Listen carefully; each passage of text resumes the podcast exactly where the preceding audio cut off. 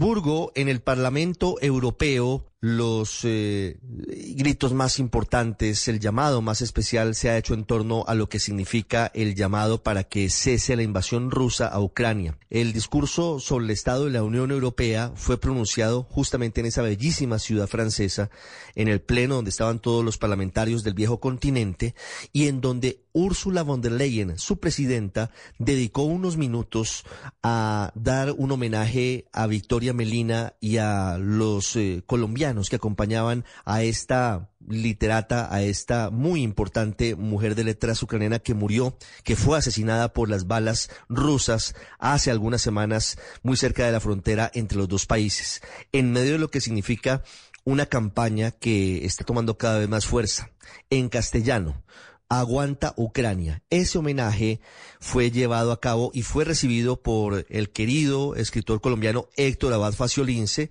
que está con nosotros hoy en el radar aquí, está en nuestras plataformas de video, está en nuestras estaciones de radio. Héctor, gracias por estar con nosotros. Bienvenido aquí a Blue Radio.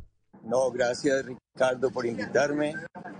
Eh, nada, un saludo muy cariñoso desde Estrasburgo, desde las calles.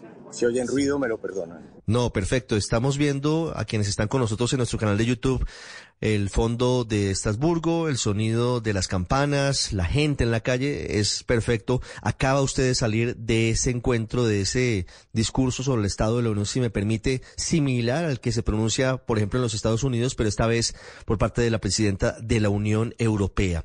¿Cómo fue el homenaje a Aguanta Ucrania, Héctor, y a Victoria Melina, ese momento sentido, ese momento protocolario y tan conmovedor que se vivió en las últimas horas?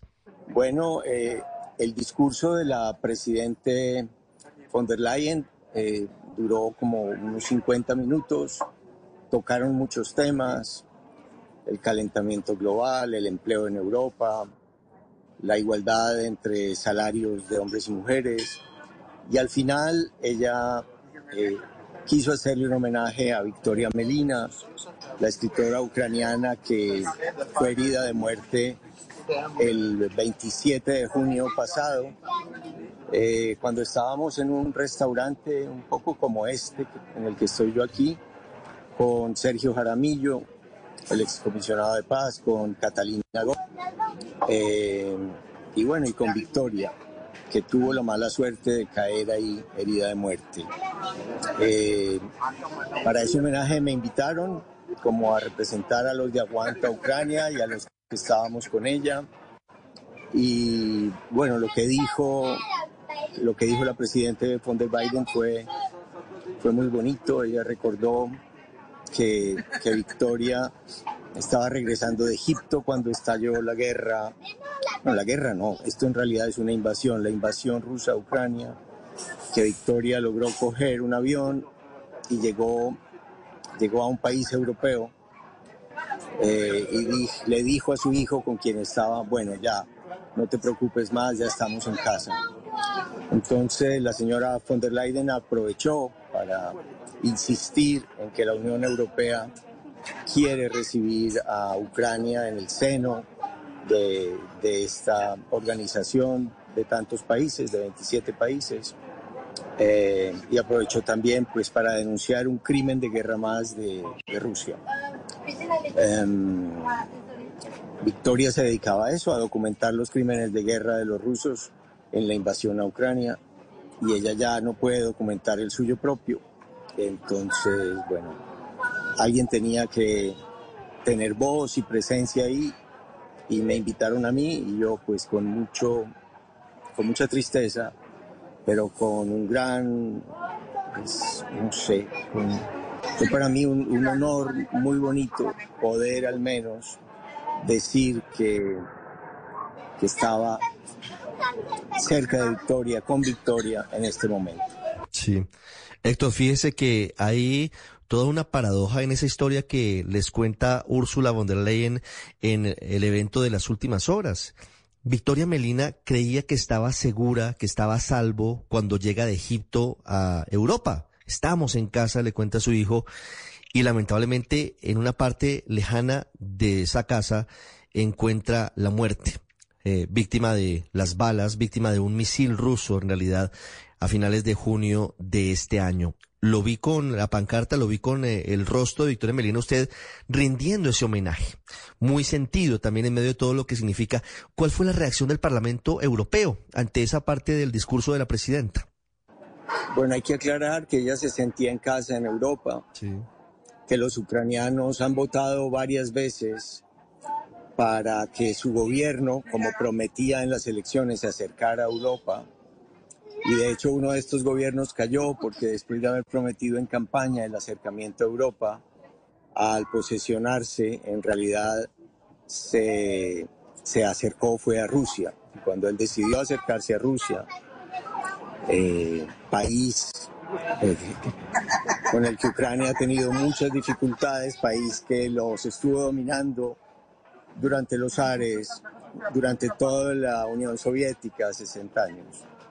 Eh, pues ellos querían alejarse. La reacción del Parlamento Europeo, Ricardo, de los parlamentarios presentes, de la gente que estaba ahí, después de la historia que la Presidenta contó de Victoria Melina, pues una madre de 37 años, de un niño de 12, eh, una mujer valiente, una escritora valiosa. Fue una reacción pues muy cálida, muy bonita, eh, que bueno, yo puse delante de mi cara, la cara de Victoria, para que se entendiera que yo estaba ahí solo por, por, ese azar de haber estado frente a ella, junto a ella, en el momento en que cayó herida de muerte. Podría ser yo el muerto y yo creo que Victoria Melina, eh, seguramente si la hubieran invitado al Parlamento Europeo a, a, denunciar un crimen de guerra por un colega, habría probablemente estado ahí mm, representándome. Como ella ya no tiene voz, yo siento la responsabilidad de, de recordarla y de, denunciar los crímenes y en particular el crimen cometido contra ella.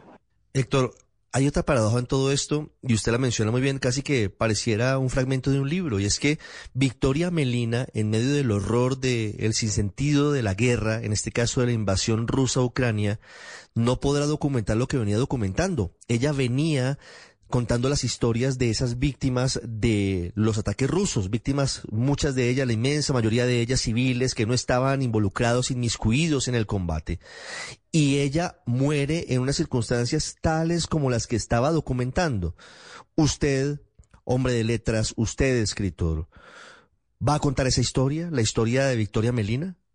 Pues ella decidió en el último momento acompañarnos a Catalina, a Sergio y a mí al Donbass a la zona más violenta de la invasión rusa a Ucrania. Eh, ella dijo que se quería despedir de esa región, ya había investigado la mayoría de los crímenes que pudo documentar. Mm, es decir, ella decidió en el último momento ir allí, antes de irse para Francia a terminar su libro, el libro que estaba escribiendo de denuncia. Eh, yo llevaba mi libreta, como la llevo a todas partes. Yo quería escribir un reportaje para el espectador, probablemente, una crónica. Victoria y Catalina fueron unas guías increíbles porque ellas pues conocen muy bien Ucrania. Catalina está ahí desde hace varios meses. Victoria pues nació en Leópolis o en Lviv. Eh, hace 37 años.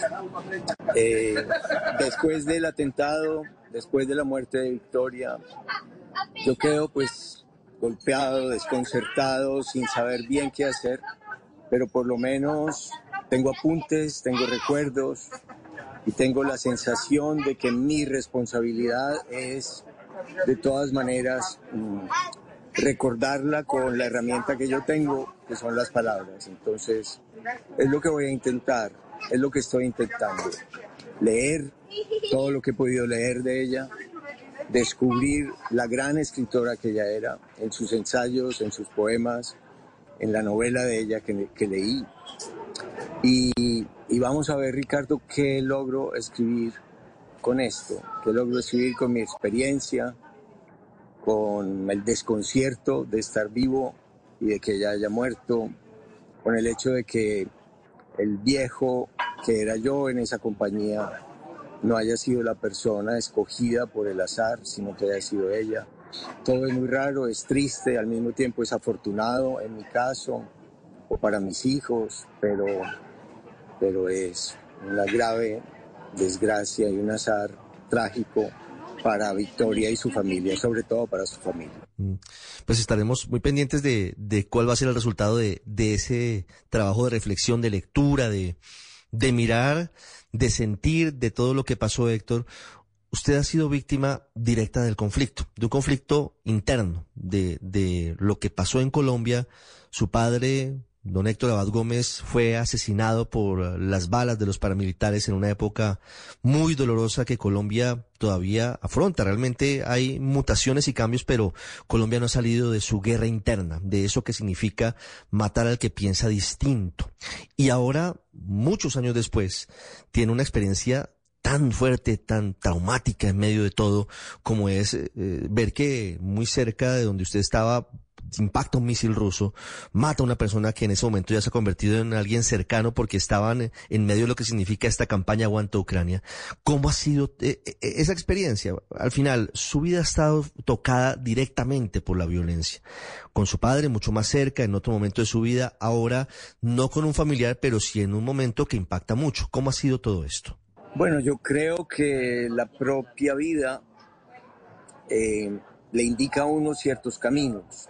El, mismo hecho de que a mi papá lo hayan matado por sus ideas en un acto completamente injusto, eh, los paramilitares colombianos, creo que eso eh, al menos le deja a uno la conciencia de que en su vida, si no quiere ser indigno, debe luchar contra esas injusticias en cualquier lugar de la tierra. De hecho, el sábado pasado mataron a una, a una representante de una ONG en Ucrania, una española, de nombre Eva Igual. Eva no, Emma Igual. Y ella, a ella le preguntaban por qué se dedicaba a ese oficio tan peligroso de ir a rescatar ancianos y niños de las zonas más golpeadas por la guerra, por la invasión rusa.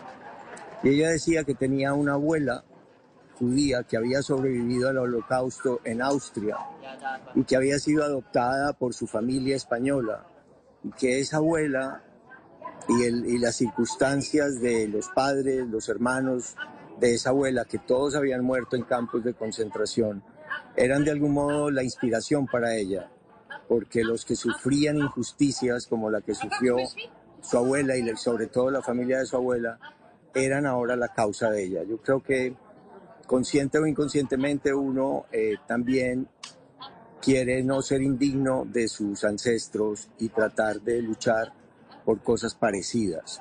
Mm, no es que yo me haya buscado esto, yo, yo ni siquiera quería ir a Kramatorsk, pero sí, eh, sí, sí he estado muy de acuerdo con lo que Sergio Jaramillo se inventó con esta campaña de latinoamericanos en defensa de Ucrania y contra la invasión rusa. Y, luego, pues bueno, me pasó esto. La misma Victoria decía, cuando le preguntábamos si no era peligroso ir allá, ella nos decía, pues, ah, ¿qué nos va a pasar? ¿Qué me va a pasar a mí? ¿Qué nos va a pasar a nosotros? Los que verdaderamente están en riesgo son los de los que están en el, en el frente de batalla. Es verdad, es mucho menos probable que a uno le pase algo, pero bueno, nos pasó y sobre todo a Victoria le pasó. Héctor, fue muy emotivo el momento en el que Ursula von der Leyen dice en español aguanta Ucrania. Y esa iniciativa que inició Sergio Jaramillo, quien fuera comisionado de paz en Colombia, conoce de cerca lo que significa esto. Él fue uno de los arquitectos del proceso de paz con las FARC y ahora está trabajando por esta campaña y es un académico muy reputado en Europa. Ha sido interesante porque es una campaña que reúne justamente a latinoamericanos, intelectuales, escritores, artistas, y ha crecido. Luego de esta experiencia en Kramatorsk, luego de el doloroso hecho de la muerte de Victoria Melina, se ha sentado con Sergio Gramillo para pensar hacia dónde va Aguanta Ucrania, Héctor. Bueno, nosotros queremos seguir presentes en América Latina, queremos seguir expandiendo este mensaje llevándolo a todos los de América Latina, tratando de hacerle comprender a la sociedad civil de nuestro territorio que por lejos que parezca Ucrania, está muy cerca y que lo que se está jugando en esta guerra son valores esenciales para cualquier sociedad que se considere libre y democrática.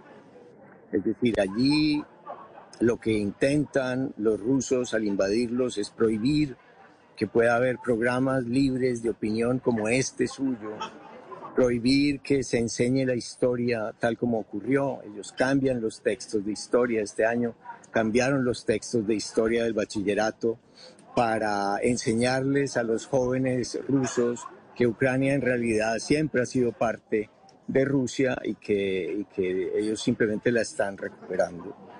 Eh, Ucrania no está tan lejos como pensamos y América Latina no se puede portar en esta guerra, en esta guerra que es lo más importante que está ocurriendo en este momento en el mundo, como se portó América Latina en la Segunda Guerra Mundial, donde muchos gobiernos se declararon neutrales entre Hitler y los aliados. Muchos gobiernos fueron cómplices incluso de, Hitler, como el gobierno argentino de Perón, eh, como los brasileños que tenían su dictador militar también, también tenía una posición ambigua, o como la misma Colombia que no quiso recibir por indicaciones del mismo canciller a ningún refugiado judío eh, durante esa guerra. Ahora, al cabo del tiempo, uno se da cuenta de lo injusta, de lo terrible que es esa supuesta neutralidad o imparcialidad entre, entre dos que, está, que están peleando. Puede haber guerras en las que sea muy difícil saber quién tiene la razón.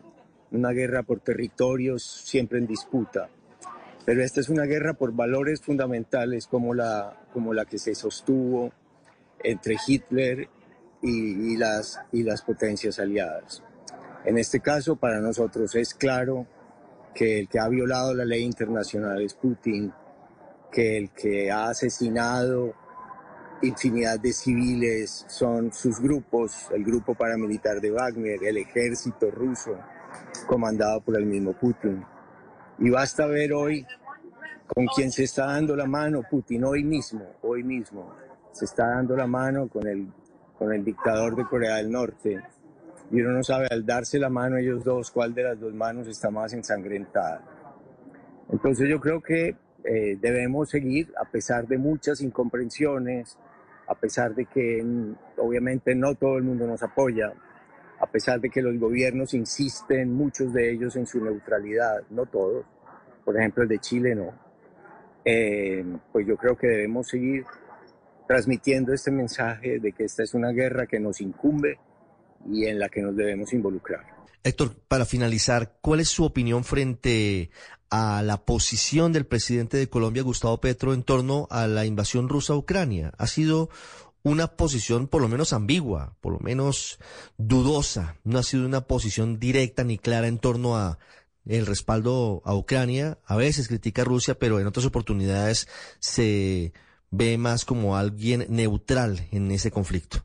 Sí, son unas declaraciones un poco raras. La primera vez fue, ¿cuál Ucrania? Ni qué cuentos, como si eso fuera muy lejos. Otra, cuando estuve en Bruselas, era que él no sabría escoger entre Rusia y Estados Unidos, que no era capaz de escoger. Eh, yo no sé, eso me parece muy raro. Cuando estuvo en Berlín también hizo declaraciones diciendo que una de las peores tragedias del siglo XX había sido la caída del muro de Berlín. Eh, son declaraciones como de una nostalgia, nostalgia de la cortina de, hierro del bloque soviético y de gobiernos que por declararse socialistas eh, parece que a él le causan admiración cuando lo que socializaron en realidad esos regímenes fue pues la persecución a todo tipo de libertades, de prensa, de pensamiento, de enseñanza, de iniciativa. En fin, em, a veces él dice que sí, que está en contra de las invasiones. Bueno, eso, eso es una tradición latinoamericana muy fuerte. Nosotros tenemos muchos problemas, pero no tenemos el problema del miedo de que un vecino nos vaya a invadir. Lo que le ocurrió a Ucrania fue una invasión de un país extranjero, una invasión que viola todas las leyes internacionales. Obviamente todos estamos por la paz y la paz en el fondo sería muy sencilla si Putin se retira de los territorios que ocupó en un país extranjero, en Ucrania, de los territorios que Rusia prometió respetar cuando Ucrania le entregó a Rusia todo su armamento nuclear a cambio de el respeto absoluto por su integridad territorial. Eso fue lo que pidieron a cambio. Pues esto lo han incumplido completamente. Entonces la paz, pues si Putin quisiera sería fácil. Ucrania no quiere agredir a Rusia. Ucrania simplemente quiere que los rusos se salgan del territorio propio que invadieron. Bueno, este es el mensaje que nosotros queremos llevar en Aguanta Ucrania, Sergio Jaramillo y muchas otras personas que se nos han unido. Desde Estrasburgo, en Francia, con recuerdos permanentes a Victoria Melina y con la consigna que está presente y que ojalá siga creciendo de Aguanta Ucrania. Héctor Abad Faciolince, destacado, muy destacado escritor colombiano con nosotros hoy en el radar. Héctor, muchas gracias por estos minutos con los amigos de Blue Radio en todas las plataformas. Muchas gracias, Ricardo. Muchas gracias a ustedes por ayudarnos a que al menos de esto se hable. Un abrazo.